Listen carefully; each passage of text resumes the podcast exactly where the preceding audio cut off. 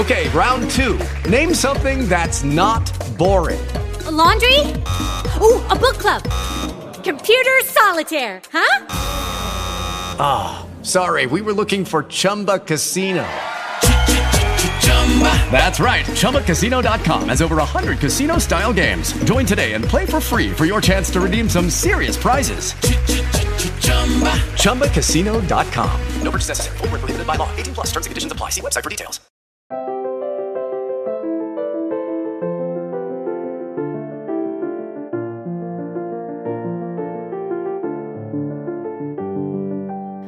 Bienvenidos a Lactando, un podcast de Milcar FM sobre lactancia y crianza con apego, producido por la Asociación Lactando de la región de Murcia.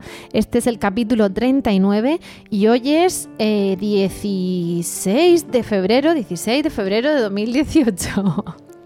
Yo soy Rocío Arregui y hoy estoy acompañada por Carmen. Buenas tardes, Carmen. Buenas tardes. Por Verónica. Buenas tardes, Verónica. Buenas tardes, chicas. Y por, por una invitada sorpresa que ahora os vamos a presentar, unas tazas de té y unos bizcochos deliciosos. Entonces, eh, hoy vamos a hablar de un tema y claro, nosotras podemos dar nuestra opinión como madres, como vulgarmente se dice, como cuñadas, como vecinas, pero realmente aquí en Lactando sabéis que queremos rigor, que hablamos de cosas basadas en evidencia científica y para eso hemos traído una profesional del ramo que es a Noelia González de Adara. Buenas tardes, Noelia. Buenas tardes. Bueno, pues Noelia es psicóloga perinatal y viene a ayudarnos, y cuando dice ayudarnos es que ella va a ser el, el book insignia de este, de este capítulo, a desmenuzar un tema pues muy conflictivo. Ya antes de empezar a grabar le hemos dicho a Noelia que no se piense que con un día se va a quedar despachada porque vamos a utilizar su experiencia y sus conocimientos más veces, porque es un tema tan complejo, con tanta casuística, con tantos matices, que yo creo que no vamos a abordarlo en un podcast, lo hablaremos, lo, lo abordaremos en más. Y ese tema, mm, ¿cómo sería? Eh, la culpa, los cambios psicológicos, la mente, eh, el cambio en la crianza, es que ni siquiera en una, en una palabra lo podríamos aglutinar. Entonces, eh, Noelia, creo que tendremos que empezar por el principio. Que en otros capítulos hemos hablado, por ejemplo, de la sexualidad desde que se busca el embarazo o, mm, o, bueno, mm, un poco de los cambios que suponía el tema de la lactancia desde que empieza el embarazo, pero todo es cuerpo. Y claro, ¿qué pasa con la mente? ¿no? Y para eso, aunque suena así como muy coloquial, la mente, pero mm, cuéntanos desde el principio qué pasa en nuestras cabecicas. Bueno, como decíamos, no, no- no nos da con un podcast, ¿no? Em, yo, yo comentaba ya antes em, la importancia de, de ver que los cambios no se producen desde el momento en el que ni siquiera estamos embarazadas, sino que es mucho anterior. Es decir, cuando la mamá o el papá ya están pensando en tener un bebé, ya hay un cambio, porque ya surge la idea de cómo voy a ser yo como mamá, cómo voy a ser como papá, y también empiezan a ver com- venir como recuerdos de la infancia, qué cosas hicieron conmigo, qué no hicieron, cómo eran entre ellos papá y mamá, cómo han sido la familia, ¿no? En general, cómo se han ido recibiendo a los niños. Entonces, como que empiezan ya nuestra mente a recibir esos cambios, ¿no? Esa, esa idea de ser mamá ya nos mueve a nivel emocional y psicológico. Desde eso ya, ya no- nos quedamos embarazadas. Vamos a ir...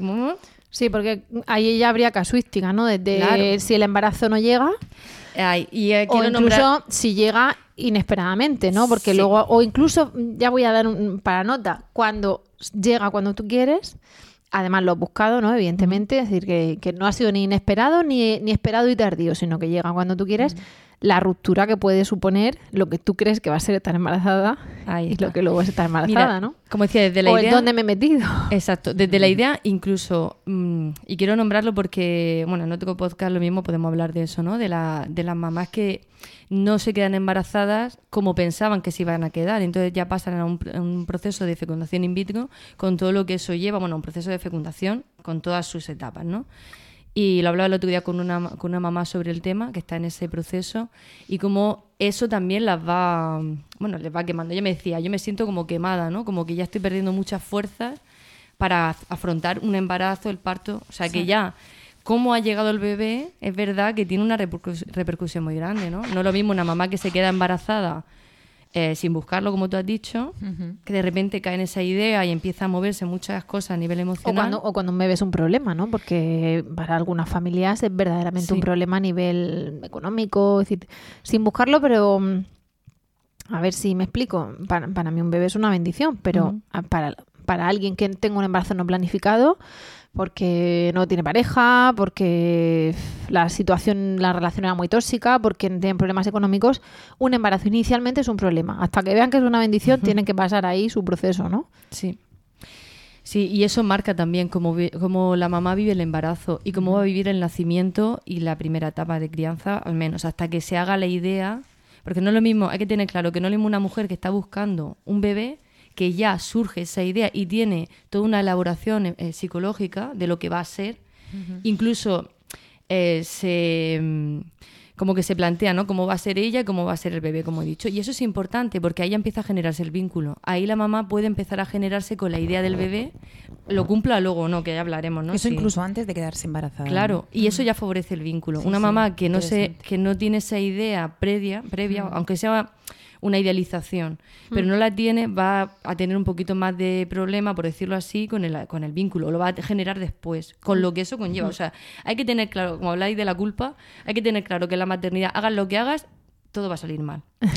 a nivel psicológico. O tú vas a creer que sale mal, aunque Eso bien. es. No, porque ah, también hay que entender que para la psicología somos todos unos enfermos. O sea, todos No, tenemos si todos pasásemos por, por la consulta del psicólogo, todos tendríamos todos tenemos algo. Lo que hay que diferenciar es, no tengo una patología, o sea, no tengo algo que se pueda catalogar en un libro como cumplo una serie de requisitos, una serie de cosas que me pasan, que están catalogadas, y entonces se llama de una determinada forma, se le pone una etiqueta, ¿no? Ya sea depresión Es que postparto, nuestra, ya sea... nuestra personalidad se conforma por rasgos. Si algún rasgo está predominante, tendremos un trastorno, pero todos tenemos que tener rasgos. Todos Eh, tenemos somos rasgos nosotros. y- claro. y, todos tenemos eh, adaptaciones que se llaman. O sea, papá y mamá hicieron lo que pudieron, lo que supieron y lo que quisieron. Y creo muy importante poner esa parte, ¿no? Que las mamás y los papás también decidimos Mm. lo que queremos hacer. O lo- y, y yo a veces digo, perdona que te voy aquí cortando, lo que buenamente podían en ese momento. Claro, Porque eh, tú dices, vale, yo quiero, pero ahora todo esto de dormir con ellos, bla, bla, bla. mm, Ahora cuando hab- hablemos de la culpa, el- el- la labor de las madres, etcétera, del el ojo acusado, el dedo acusador y el ojo así entornado de lo que estás haciendo con el hijo, y dices tú, en el fondo no será que es que tú no hiciste eso conmigo, porque no sabías, porque no podías, porque no se llevaba, porque te ponían a ti verde a su vez, es que mucha tela de cortar.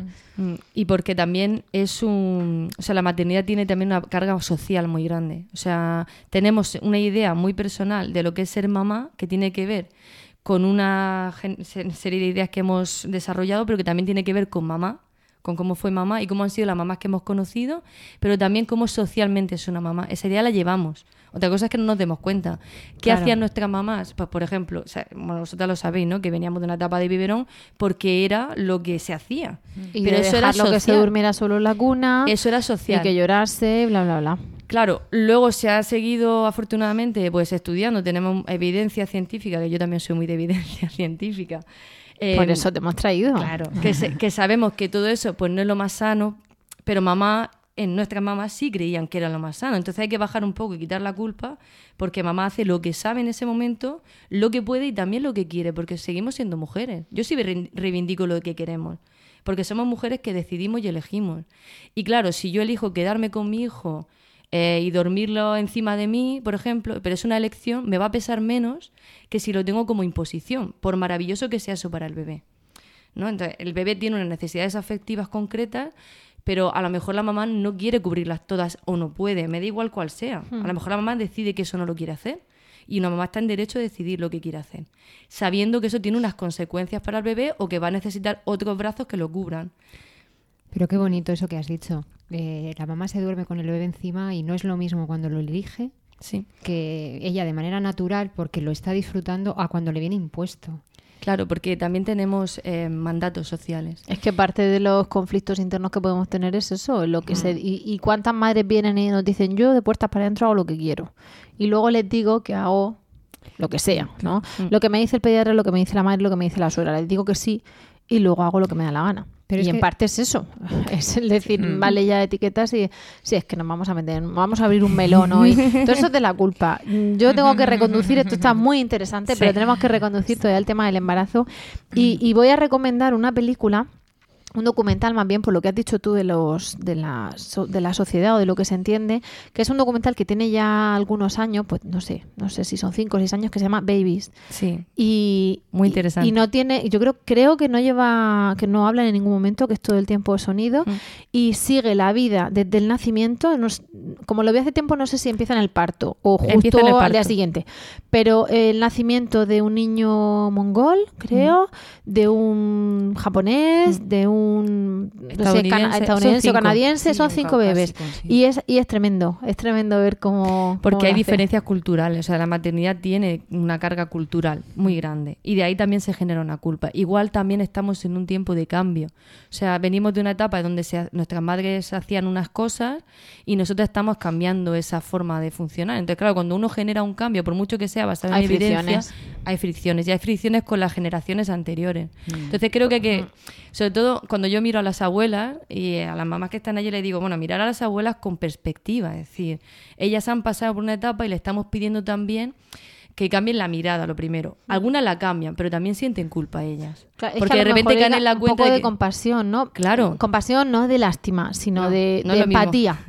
Claro. De cierta empatía de decir, hiciste conmigo, con mis hermanos, lo que fuese, lo que Mm. buenamente pudiste, ahora me toca a mí, yo no te juzgo, no me juzgues tú, ¿no? Claro. Y yo creo que ahí siempre hay fricciones, parece que tú les estás reprochando que no lo hiciera, entonces hay tienes una que letra distinguir que no. Hay una letra pequeña. Parece como que si tú haces algo diferente a lo que hicieron contigo, es que tú estás eligiendo eso porque lo que hicieron contigo no estuvo claro. bien. Entonces, eso no está dicho en ningún sitio, pero... mm, Pero sí se, lo toman como una crítica, como Sí. que reniegas de eso que pasó. Y, Entonces, pues yo tan mal no lo hice, hija, porque mira cómo estás. Y parece que si tú estás Sí, bueno, haciendo cuando, algo diferente... cuando me dicen eso, yo lo pongo en tela de duda, ¿eh? Digo, bueno, también no ha ido la cosa cuando la, la- ponen las noticias y da miedo, ¿no? Eh, hay que entender que saliéndonos de la culpa, todo lo que hacemos tiene consecuencias. Y las consecuencias hay que mirarlas sin que sean lo positivo y lo negativo. O sea, yo creo que eso ya está obsoleto. Tenemos que dejar de plantearnos lo bueno, lo malo, porque eso no somos aquí el cielo y el infierno. más, somos más luego los personas. factores eh, externos que no dependen de nosotros. Es decir, Claro, estarán y luego- nuestras decisiones más factor suerte, Claro, mi factor madre hizo no sé qué, que es verdad que generó un malestar en mí. Lucky Land Casino asking people what's the weirdest place you've gotten lucky? Lucky? In line at the deli, I guess? Aha, in my dentist's office. More than once, actually. Do I have to say? Yes, you do. In the car before my kids' PTA meeting. Really? Yes. Excuse me, what's the weirdest place you've gotten lucky? I never win and tell. Well, there you have it. You can get lucky anywhere playing at LuckyLandSlots.com. Play for free right now. Are you feeling lucky? No purchase necessary. Void where prohibited by law. 18 plus. Terms and conditions apply. See website for details. y que me ayuda a plantearme otra cosa con mi hijo. Bendito Eh, yo, no, malestar. yo no quiero esto Claro. que me hicieron a mí. Pero, otra Pero- cosa es que te lo hicieran a propósito, ¿no? Claro, no, no. Ellos buen- hicieron lo que buenamente supieron y eh, Hicieron lo mejor, lo que creían que era mejor claro. para ti. Entonces, saliéndonos de la culpa, hay que ver de dónde venimos y socialmente qué concepto tenemos de la maternidad que nos influye en nuestras maternidades, ¿no? Y luego, claro, eh, una mujer pasa un proceso, pongamos, vamos a irnos a la normalidad, que no me gusta tampoco nada esa palabra, porque la normal, nu- yo en mi trabajo he aprendido que la normalidad no existe, porque Está cada uno tiene. Su normalidad, propia normalidad. Mm, o sea, cuando decimos, por ejemplo, compasión, tú has dicho un matiz, no es pena. Es que la pena y la compasión son algo diferente, ¿no? Pero hay gente que sí la utiliza igual. Dices, "Ay, entonces parece que es pena. No, no, compasión en el sentido de empatía. Me pongo en tu lugar. Entonces, y- la maternidad también hay que acostumbrarse a mm, diferenciar lo que cada uno siente sin que sea normalidad, ¿no? Hay- bueno, hay una serie de cosas generales que nos pueden ayudar a entender qué es, eh, cuál es el momento mm, de buscar ayuda, ¿no? O de, de plantearme, pues igual que cuando vemos que el suelo pélvico, no voy a meterme en ese tema, ¿no? Pero el suelo pélvico tiene alguna disfunción, vamos a un especialista, que tenemos muy bueno en la región además, pues mira qué bien, pues me trabajo eso, ¿no? Pues a nivel emocional también hay cosas que mm, en forma general te dan unos detalles de que algo no está yendo bien. Vale, ¿y dónde, en qué punto estás? ¿En el embarazo o ya...? mm, Eso es en general. Entonces, en el embarazo ya empiezan a pasarnos cosas a nivel emocional y psicológico. Y hay mamás que tienen, pues, desde ansiedad, desde depresión también, que la depresión postparto parece que es la única depresión que hay. Hay mujeres que ya vienen con una depresión en el embarazo. Sí. Que de repente no estoy tan contenta como creía que iba a estar, de me encuentro fatal y lo que siento es que estoy enferma tres meses vomitando con un virus de estómago, en lugar de tres meses embarazada. Las sensaciones físicas afectan también a... a cómo llevo el embarazo. No es un embarazo en el que no tengo ningún síntoma, que eso ya también está hablando de- del cuerpo de la mujer y también de cómo está llevando el embarazo. O sea, el cuerpo y la mente no son divisibles. Entonces, una mujer que tiene náuseas durante todo el embarazo no va a estar igual emocionalmente que una mujer Que se está genial. normal, como si no estuviera embarazada, que alguna te lo dice incluso, ¿no? A nivel físico. Entonces, eso ya está pasando en el embarazo. En el embarazo, además, empieza a diluirse, para que me entendáis, como la barrera de lo visible y lo invisible. Em, eso se llama la transparencia psíquica. Empieza a diluirse y eh, pueden empezar a venir recuerdos, sueños de cosas de la infancia propia mía, cosas de otros embarazos si ya he tenido otros niños, del parto. Sueños, del parto. Claro, se actualiza, claro. Eh, he tenido un parto y ahora me, me- se me presenta otro. Ya empieza a generarse todo un movimiento. Y luego empieza, eh, el otro día lo hablaba con las embarazadas allí en Adara, porque empieza a cambiar la mirada del exterior, de estar activa en lo que es el mundo de la acción, re- resolver problemas, tal, cada vez, conforme van pasando los meses, va yéndose hacia adentro. O sea, la mirada cambia. Yo creo que el, el último foco- mes es de introspección. Claro. De voy a hacer nido y voy a... Lo que la vida te permite también. Y, y perdona que voy a hacer un inciso. El otro día me, me recomendaron un blog y me puse a leerlo. Y, y- y, claro, dije, paso. Paso porque era lo que tiene que saber una embarazada, lo que, algo así. Y esta señora dirá cosas muy interesantes, pero se pasó el embarazo pintando mandalas, haciendo paes- poesía, recogiendo flores, no sé cuánto. Y claro, de eso cuando tú ves que te falta que te salgan seis brazos mayas y hacer las cosas de pulpo, dices tú, vale, mm, no podemos con esa introspección. Hay que, hay- cada uno lo tiene que adaptar a su realismo, ¿no? Pero, pero sí intentar tender a esa introspección. No, pero es que además, queramos o no, la mente de la mamá ya lo está haciendo. O sea, el otro día, como digo, lo estábamos comentando allí en Adara y decía una, es que a mí no me apetece, estoy trabajando, pero no tengo, o sea, no tengo la mente activa, estoy en otra cosa. Dice, ni siquiera sé dónde estoy. Digo, hija mía, pues la barriga, ¿o ¿dónde va a estar? Claro. Estás volviéndote hacia adentro para poder recibir a tu bebé, para poder pasar los primeros meses con tu bebé en, en un contacto muy estrecho, un apego simbiótico, por decirlo así, hasta que luego puedas volver a salir al mundo. Y ese es el proceso Pero es un mecanismo, es un mecanismo natural, ¿no? Que, Claro. que yo creo que, que para garantizar que la madre se centra en. Claro, la en su naturaleza bebé, es muy ¿no? sabia. Estamos La- programadas ahí. La para- naturaleza sabe Tengo que, que asegurar que vas a Otra cuidar de esta cría y te vas a que y que te vas a enamorar de la cría para que puedas cuidar de ella. Entonces ya todas las hormonas que se están produciendo en el embarazo los pelos de punta. claro, hacen que la mamá se enamore de ese bebé. Ya genera vínculo, como he dicho, desde la idea, desde que empieza a crecer la barriga, cómo será, ¿no? Eh, Cuando hablas con la embarazada, ¿cómo será, no? Esos ojos, ¿cómo serán las manitas? La mamá ya tiene una idea del bebé y eso hace que se apegue al bebé. Entonces, claro, en el embarazo se junta esa transparencia psíquica que ya empiezo a en venirme recuerdos, ideas que va a pasar, cómo empiezan a prepararse ¿no? para ese momento de recibir al bebé. Hoy en día, además, a- ayuda mucho más todo lo que hay, porque antes, eh, no sé si habéis visto una serie que se llama Llama la comadrona, que va de, de- pues yo la vi hace poco, es, es antigua, me puse a verla, o tiene unos años, y va, está ambientada en Inglaterra en los años 50. Y los niños, eh, los o sea, tenían la que era estupenda, tenía un carro, unas camisas que le había tejido y un tal, pero la que no tenía un cajón para luego meterlo con una manta para meterlo en el cajón como, la, Ujú, como como fuese alguna, sacaba el cajón y, uno, y una- un par de arrullos. Claro, ahora nosotras empezamos a, a comprar el body, la cunita, o sea, much- más anticipación. Claro, es que antes ponían el nombre al nacer, sabían si era niño al nacer, esperaban a ver si se moría, ¿no? Pero ahora mm, tenemos una anticipación muy grande, ¿no? Mm, Lo que noto que, que hay muchas cosas para las embarazadas, la embarazada en sí y en los papás poco, por ejemplo, muy poco, y además se sienten como la, la tercera parte, iba a decir la segunda parte, pero es como la tercera y última parte que no puede, no, no pinta mucho, no saben, se ponen incómodos, ¿eh? los ves incómodos ahí que intentan juntarse a su, ma- a su mujer, pero luego se separan, pero la toco, no la toco, le digo, no le digo, empieza todo eso, ¿no? En ellos también se mueven muchas cosas. De eso vamos claro. a hablar en nuestro próximo podcast, que es el podcast de marzo. Ahí está el Día del Padre y vamos a darle un protagonismo a esos padres que están ahí en la sombra apoyando. Y, y bueno, estábamos en el embarazo, ¿no? Sí. Nos vámonos. Que yo me voy. Me voy a callar, no te voy a decir más No, no, nada. no, vosotras pararme, que yo no tengo freno. Entonces, bueno, ahí empieza a pasarle todo eso. ¿Qué pasa? Que una, mu- una mujer en- dentro de la globalidad, vamos a ponerlo, para no poner la palabra normalidad, que no me gusta nada, eh, porque aparte yo soy la más anormal de todas, o sea, yo soy rarísima, me encanta ser rara, reivindico la rareza, porque es la- el ser único, ¿no? Entonces digo, bueno, yo soy yo, única, y soy rara, no soy normal, ¿qué vamos a hacerle? Pues yo disfruto de esa rareza. Entonces vamos a empezar a pensar, ¿no? Eh, en las raras globales, Solamente eso ya lo que ayuda. ¿sí? Porque ya en lugar de sentirte un bicho raro, dices, mira, hay otra que también tiene una pata por ahí en medio, que ya no soy la única. Totalmente. Ayuda. Yo soy rarísima, Mm. me pasan cosas muy raras también. Ese dicho que dicen de mal de muchos epidemia, yo creo que en esto de la maternidad, el saber que otra persona le remueven cosas como te remueven a ti, que no todo el mundo hace lo establecido ni lo que se espera. Pues parece que si no tienes mm, la habitación pintada con las 25 trajes del bebé y mm, no sé, X cosas que ya parece que van innatas al quedarte embarazada, ya, es que no te gusta tu hijo. Dice, bueno, pues espérate, espérate que me estoy preparando de otra manera, quizás no tan física, ¿no? Tú Claro. pintas mandalas.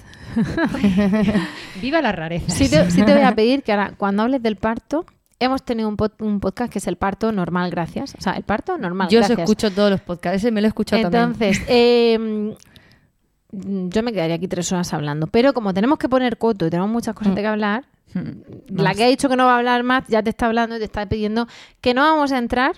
Bueno, pasa de puntillas por qué pasa cuando el parto no es lo que te esperas Mm. o cuando el posparto es mm, fastidiado, por no decir un taco. Pero vamos a intentar no centrarnos porque puede dejar cicatrices tan profundas un mal Sí. parto que es que hacemos un podcast hasta el día del parto y luego ya te vienes, en lugar de un día más, te vienes tres. Entonces, A vivir, vamos, claro, a vivir te- entonces micrófono. vamos a, a pasar de puntillas. Mm. Cuéntanos. Pues es que me, preguntarme porque ya me, me he parado y yo no bueno, sé estábamos, estoy. estábamos en, en los cambios psicológicos y tal Ah. durante el final del embarazo, Sí. que la madre... Ah, ya sé por dónde Mm. iba. Sí. Em, también quiero, igual re- reivindicando lo de la rareza, me refiero a que una mujer, por ejemplo, que ha tenido, pues, una depresión o una tristeza antes de ser mamá, una ansiedad antes de ser mamá, eh, estrés, o sea, que tiene ciertas em, pre- Que cosas previas, ¿no? Ajá. es más probable que durante el embarazo, pues, se le acentúe, ¿vale? Mm. Pero, Se despierta todo. A ver, yo te querría hacer una pregunta. Pregunta. Define un poco lo de depresión postparto. Vale. Pero Bueno, vamos ahí. estamos en el preparto posparto, todavía. no, Es que en no el preparto posparto. tenemos depresión. La depresión depresión. general. Porque la es que- depresión en general, claro, es que la depresión, es lo que Noelia quería decir, ¿no? Es que una persona que ha tenido depresión sin estar embarazada durante el embarazo puede, puede, puede acentuarse o Sí. puede entrar en depresión y hay un vacío ahí muy grande porque las mujeres embarazadas con depresión eh, les cuesta mucho encontrar médicos que los traten, Sí. eh, psicólogos que lo entiendan. Claro. Y creo Y que por el tema de que no pueden tomar cierta medicación. Claro, psiquiatría. Y por el tema de que todo es, es que estás hormonada, es que es normal, es que tal. Entonces, Sí. por, mm, voy a, ahora voy En a sacar mi látigo mira, las para hormonas. ir mm, Claro. con el látigo. Porque eh, dentro de que no hay normalidades y que cada uno tiene su rareza, pero ¿cuáles serían? Bueno, lo primero, corrígeme si me equivoco. Un psicólogo puede ver rasgos de depresión, Sí. pero quien lo tiene que diagnosticar y tratar es un psiquiatra. No, eso Ah. no es así. Pero la medicación la tiene que pautar un Ahí psiquiatra. sí. Vale. Un psicólogo no claro. puede recetar ninguna medicación. No, pero claro, un cuando- psicólogo. cuando, digo tratar me refiero a tratar con medicación. Ah, por eso, eso que, sí. que el psicólogo Pero el tratamiento hace psicólogo- psicoterapia y, Sí. el, y el psiquiatra hará mm, farmacoterapia. y si trabajamos conjuntamente muchas veces. De hecho, a mí mm, me parece imprescindible Mm. la- el trabajo multidisciplinar, ¿no? Porque a lo mejor la mujer no necesita un abordaje desde la medicación en ese O- momento. O, no puede por el embarazo. Depende, bueno, cada vez la medicación está mucho Mm. más adaptada, ¿no? Y, y hay, bueno, de tercera generación y todas esas cosas que tu psiquiatra puede hablar que yo no tengo ni idea, ni quiero. yo tengo bastante con lo mío que tengo mucho. Pero, pero que me refiero que también hay psiquiatras que hacen psicoterapia o trabajamos conjuntamente y estamos siguiendo el caso conjuntamente, Mm. ¿vale? Sobre todo si la mujer es verdad, si lleva medicación. Mm.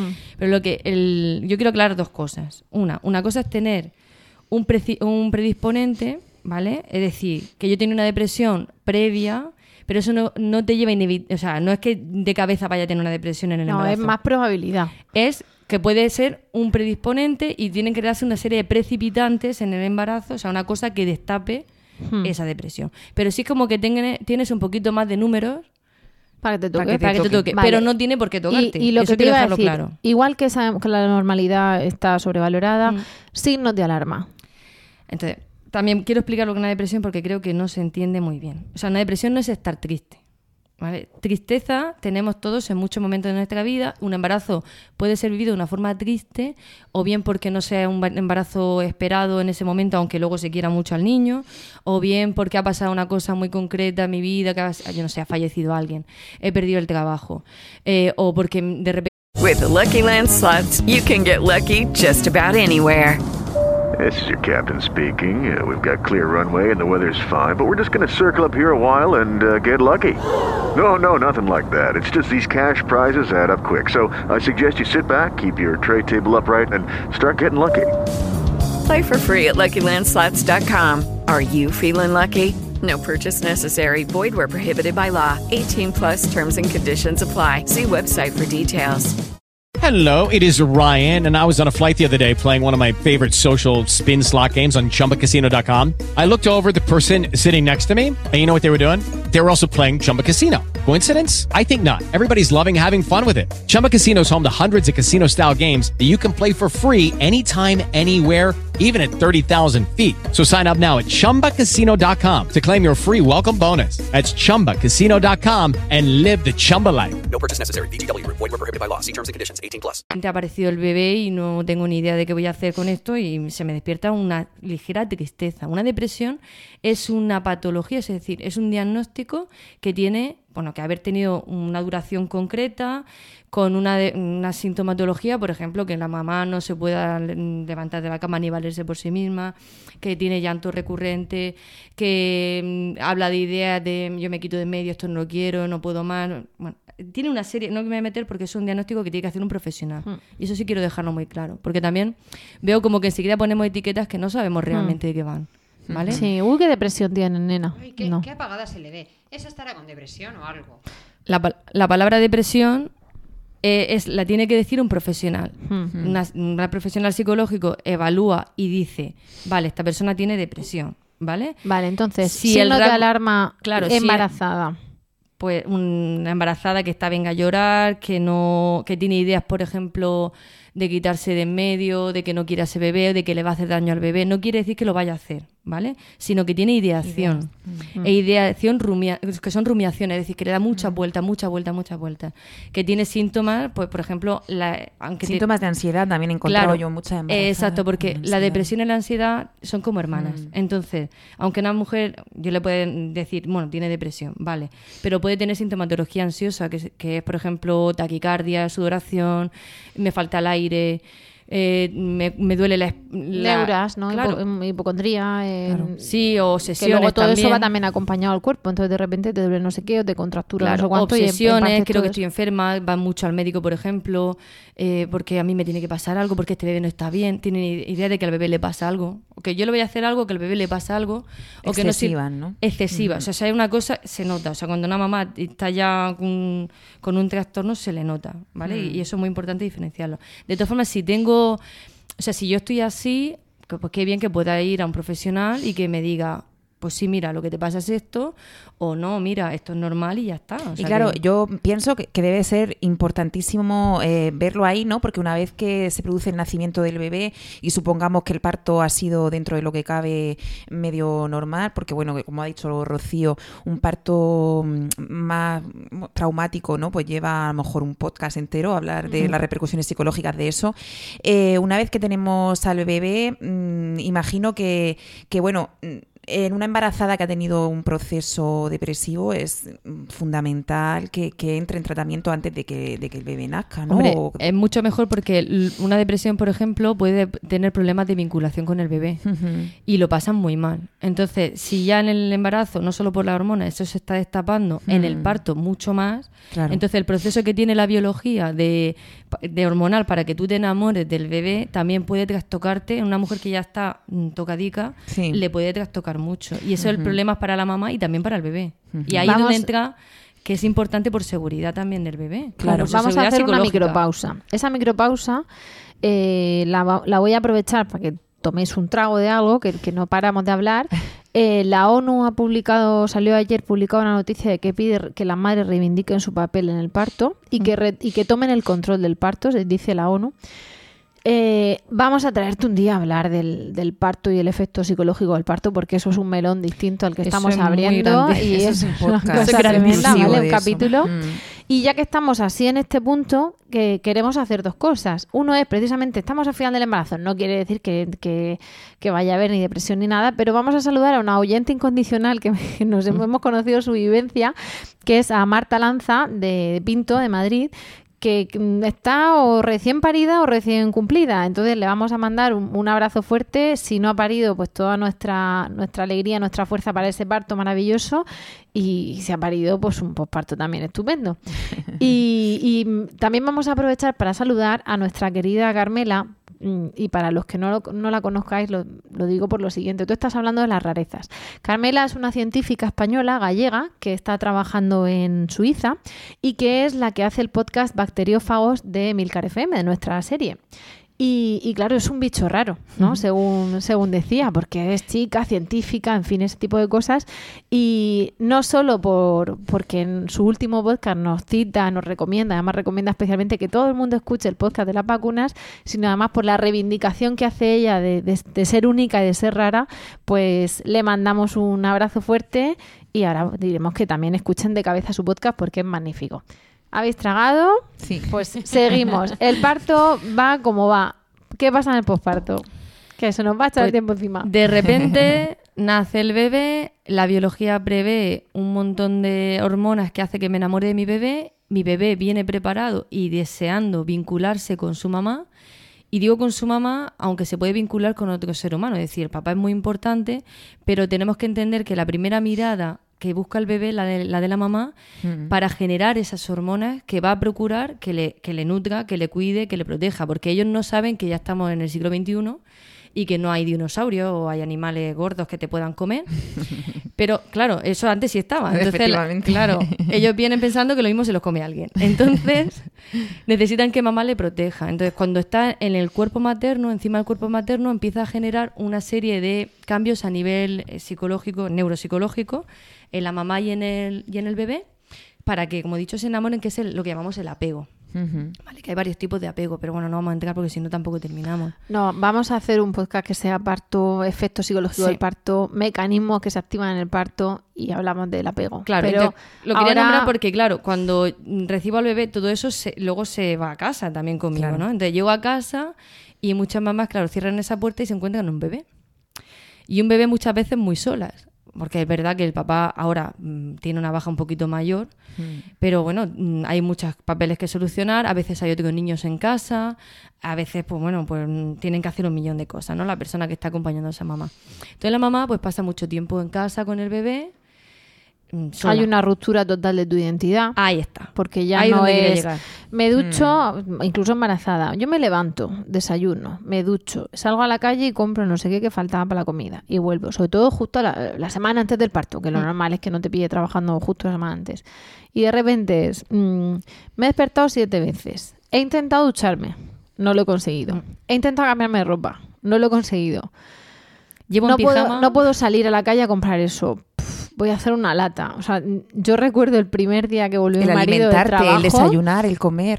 El, el primer ¿eh? día del trabajo, cuando giró la llave mi marido, me encontró en el sofá con la niña dando teta y, y le dije llorando, no he hecho nada en toda la mañana, no ha parado de llorar, en cuanto la soltaba lloraba. Claro, o sea, decir, he hecho pis. Es que ¿Qué has hecho esta mañana? He hecho pis y he dado teta. Y he hecho pis Hombre, porque tenía que eso hacer no es nada, eso es mucho, en realidad. Eh, no, eh, es que es así. He hecho que pis y he un- dado teta y con un- la otra mano me coge un vaso de Claro, agua porque el ya he problema, pis, el problema es el, el- bueno, yo creo que también lo maravilloso de, de esos días, una vez que pasan a veces, ¿no? Mm. Pero es darte cuenta, ¿no? De, de, de esa ruptura de tu vida, pero también el tener la capacidad de, de saber parar y, y meterte en otro ritmo. ¿no? Claro, pero como la sociedad a veces te dice, perdona, Sí, yo eso lo sé. ¿cómo no te has pintado el ojo? pero yo lo a tu centro de reivindico. salud empujando tu carro y tú pensando, yo reivindico el, el no meterse en, en el mundo bebé y en el ritmo de bebés. El- o sea, la, la mujer que se lo permite, yo creo que, que eso es una maravilla. Eso es un lujo que deberíamos todas hacer, pero el Mm. tema es que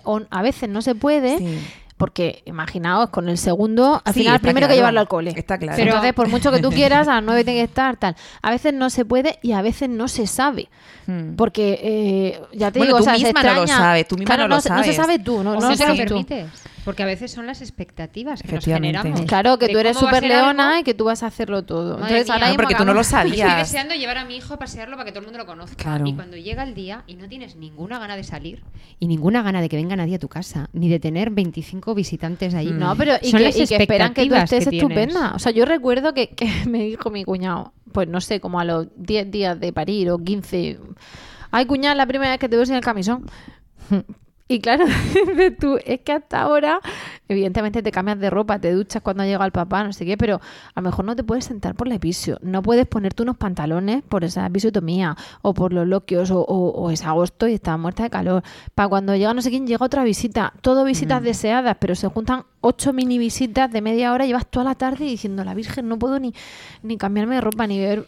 Y, Es- y entonces vamos a, a lo que eh, norma- normalizar, si se puede decir esa palabra, ¿no? Es adaptarse, ¿no? Es adaptarse a un cambio de vida brutal. Claro, pero y- eso genera y- cierta tristeza Pero como si cualquier supuesto, duelo. llega la por visita y te dice, ay, mujer, qué cara te veo. ¿Cómo Sí, estás pero así?". bueno, eso dices, ya sabes tú. Y habrá que Bueno, entender.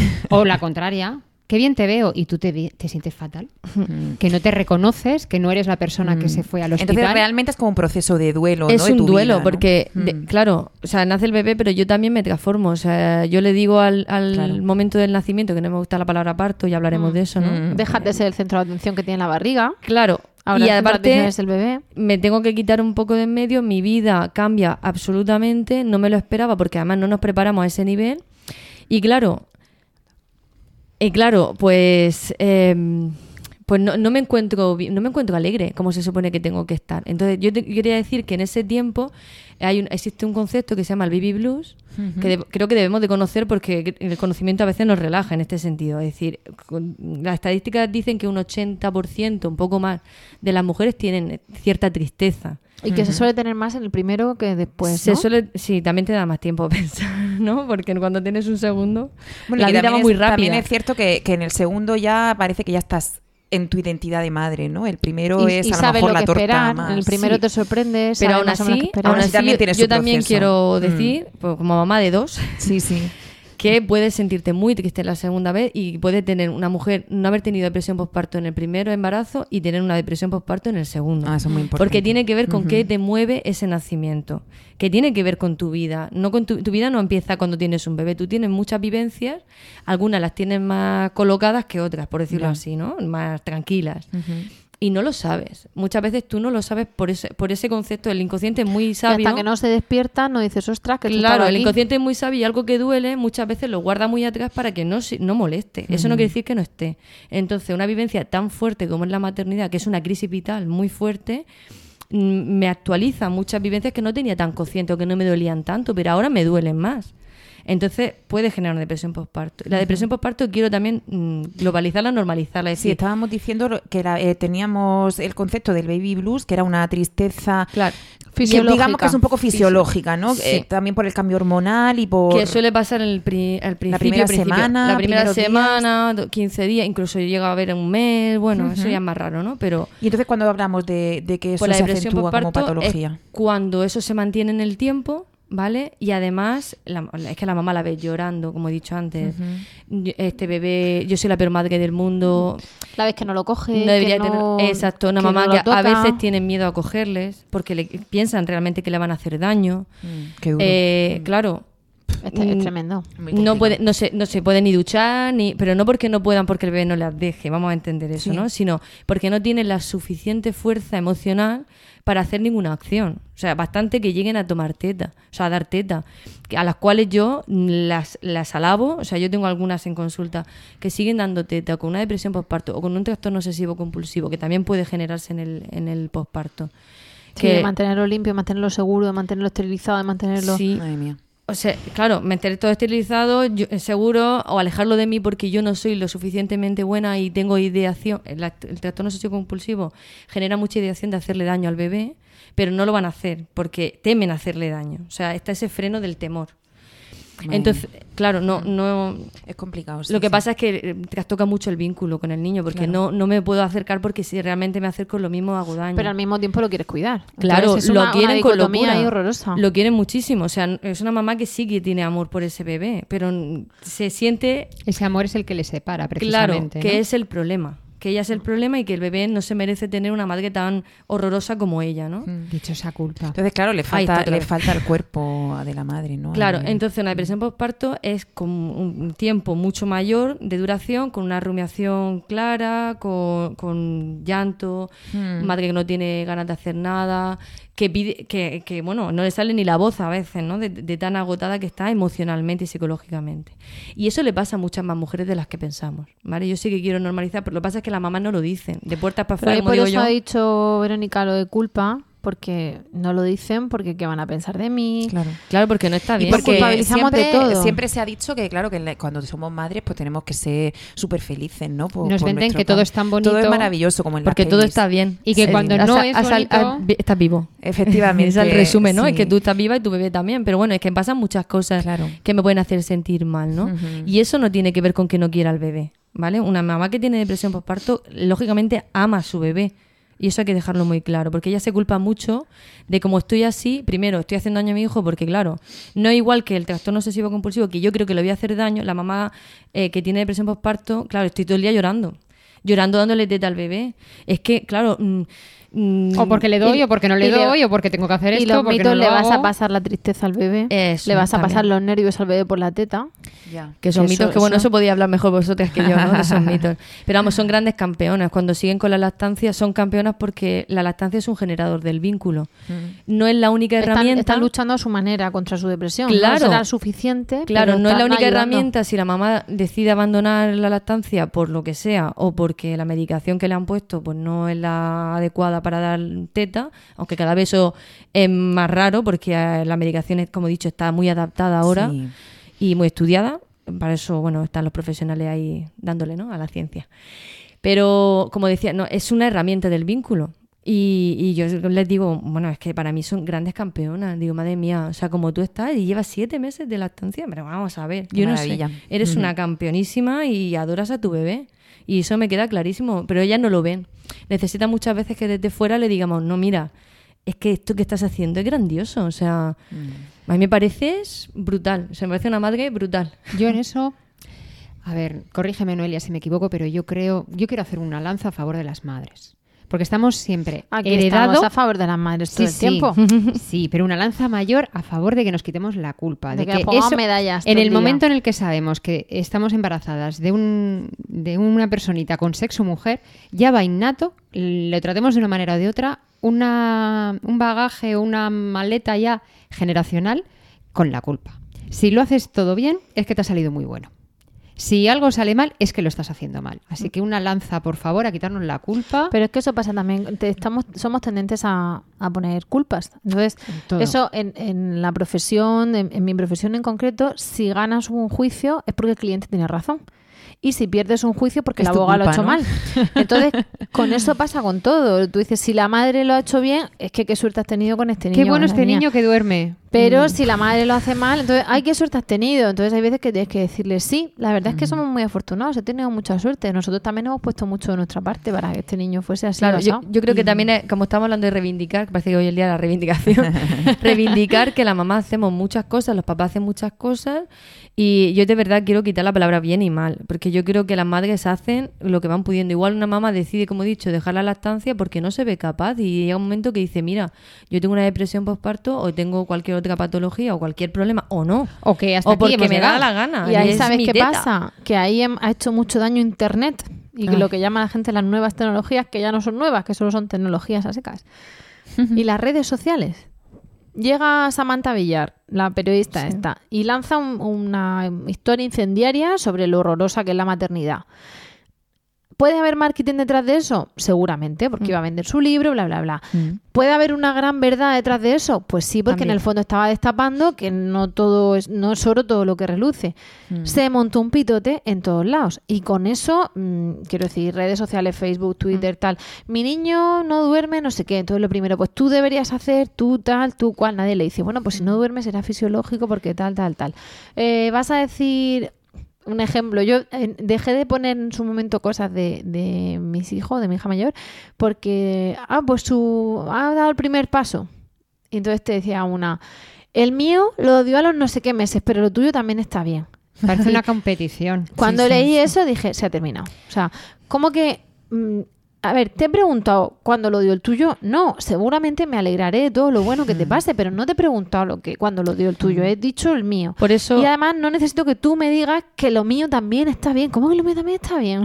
Por ¿qué eso- hemos perdido la cabeza? Claro, es que la maternidad llega tan en el fondo, Y lo, ¿no? lo- lo primero que- también es ir a profesionales. O sea, Mm. que, que, que un bebé dé un paso a los nueve meses, maravilloso, y que lo dé al año, sigue siendo igual de maravilloso porque entra dentro de lo que es el proceso evolutivo, ¿no? Cuando, no, cuando se sale de ahí, pues ya hay que mirar qué ha pasado para echar una mano, pero para nada más. O sea, para echar una mano. Igual una madre que nos puede estar escuchando que se encuentre triste, pues si acude a un profesional para que le echen una mano, pero ni es un bicho raro, ni esto nos pasa a más, Y, y a más entonces mujeres. aclarar eso, que hay psicólogos que estáis especializados en este proceso, ¿no? Sí. De que viven, bueno, las la, madres, la los psicología padres. perinatal se dedica al embarazo, parto y puerperio, a la, a crianza si hay alguna madre que, nos está dice. Mm. escuchando, se siente identificada, le apetece, le apetece no, necesita apoyo, pues que, que hay en Murcia pondremos, ahora en, el- en las notas al programa pondremos el enlace a tu, a tu consulta. Evidentemente esto no como publicidad, o sea, tú has colaborado aquí por cero euros. Pero pondremos Por el gusto. enlace para el que quiera hablar de y, psicología por, y, por- perinatal. y de verdad por darle, o sea, normalizar, aunque no me guste de nuevo esa palabra, Mm. lo que nos pasa, ¿no? Porque, y, y ahí yo, mira, fíjate, como yo, yo a veces uso un poco mi experiencia como mamá también, porque creo que las mamás cuando nos contamos las cosas de corazón nos ayudamos las unas a las otras. Muchísimo. Y Los por eso, verdaderos por eso- círculos de madres y las tribus de madres sirven para Exacto, eso. yo, yo creo mucho en el poder de, un- de estar en un grupo de mamás donde no hay juicio. Y de ahí- desde ahí trabajo, ¿no? Desde individual o grupal. Eh, pero por eso, por ejemplo, voy a vuestras reuniones también. Porque yo comparto ahí un ratico, soy una mamá más, que estoy ahí, ¿no? Pero también creo que los que tenemos cierta posición debemos de hablar de que también nos pasan cosas, ¿no? Y yo voy a sacar una lanza a favor. Y es que, por ejemplo, a mí me pasó. Yo tuve una depresión postparto. Y soy una profesional de la psicología que ya me dedicaba a la maternidad y profesora de yoga, que se supone que tenemos que estar, no sé, pintando mandalas. Súper fe- felices, ¿no? Súper felices y que respiramos muy bien en los partos y todas esas cosas, pero que nos pasan cosas también, ¿no? Entonces, una incluso, una- aunque se prepare mucho, pues puede necesitar una ayuda y no pasa nada. Y en muchas mujeres Y hay que, quedarse pasa. con la copla de pedir ayuda. Si os parece, vamos, porque el tiempo nos ha premiado así, Lógico. vamos a hacer una cosa. Eh, paramos aquí. ¿Mm? Besamos a partir de ahora por donde tú pisas, porque nos ha encantado tu colaboración. Y- Totalmente, y, vamos Noelia. a pedírtela otra vez. Yo tengo mucho que agradeceros a vosotros también Madre en ese tiempo tan difícil. Así que yo encantada. Pues si, si ayudamos en ayudar. su día, pues, pues nosotras más contentas aún de ver esa- esos pequeños frutos desde nuestra experiencia, porque aquí experiencia profesional no hay. Es Y- y experiencia yo devolverlo de un poco, aunque sea. Pero bueno, yo también quería decir que, bueno, dejar un poco de buen sabor de boca de que tú saliste de esa Claro, situación, las mujer. mujeres Mira salen dónde con, a- estoy. con apoyos y que la maternidad puede ser transformadora a nivel psicológico, ¿no? Sí, yo ayer cerré una etapa dura y a la vez la agradezco tremendamente porque yo soy Es mejor maravillosamente profesional. agotadora la Sí, maternidad. pero yo soy mejor profesional gracias a mi hija Mm. y a mi hijo, lógicamente, ¿no? Pero, yo es como la canción de Bebe esta de que, que no queremos volver a ser las de antes. Yo no ¿Qué quiero va? volver a ser la No, de antes. yo era peor persona, ¿eh? Yo era Es muy peor persona que Yo soy ahora. mejor Tú persona dices que nos has madre. escuchado, pero no sé si has escuchado todos los podcasts. Sí, en algunos todos. podcasts acabamos llorando. Entonces, parad, ¿vale? Porque hoy no está Seguiremos, ahí- seguiremos en otro, en no otro está podcast. Clara para contarnos los cuentos. Pero sí, se sale, se sale, ¿eh? Se Y- sale y, se- reforzadas. Se sale muy reforzada. Yo ahora soy mucho mejor persona, profesional, más humilde. Entiendo más mamás. Entiendo a todas las mamás, los diferentes tipos de crianza, ¿no? Que, que puede tener una mamá y, y eso gracias a, a ese tiempo tan duro, ¿eh? Sí, es cierto. Bueno, Así pues que vamos a quedarnos con este mensaje positivo y lo que vamos a hacer es despedirnos. Mm, Gracias de corazón, Muchas Noelia. gracias, A ti. Noelia. Hasta pronto, no es adiós, es hasta pronto y no te imaginas lo pronto que vas a volver. y bueno, con esto hemos Con llegado al final del podcast de hoy. Muchísimas gracias por el tiempo que habéis dedicado a escucharnos. Esperamos de corazón que os haya resultado entretenido y de utilidad y ya sabéis que esperamos vuestros comentarios. Y si ya queréis darnos las cinco estrellitas de iTunes en la reseña, mucho mejor porque ganamos visibilidad, es lo único que ganamos en esto y extendemos nuestro mensaje. Eh, pues bueno, pues nosotras encantadas de esas estrellitas. Y si queréis los comentarios, pues también en lactando.org o en emilcar.fm barra lactando, donde podréis conocer el, el resto de programas de la red y en concreto el que os hemos dicho de Carmela de Bacteriófagos. Ahora sí, nos despedimos y, y nada, nos vemos en el próximo programa y como siempre os deseamos mucho amor Y mucha teta. teta.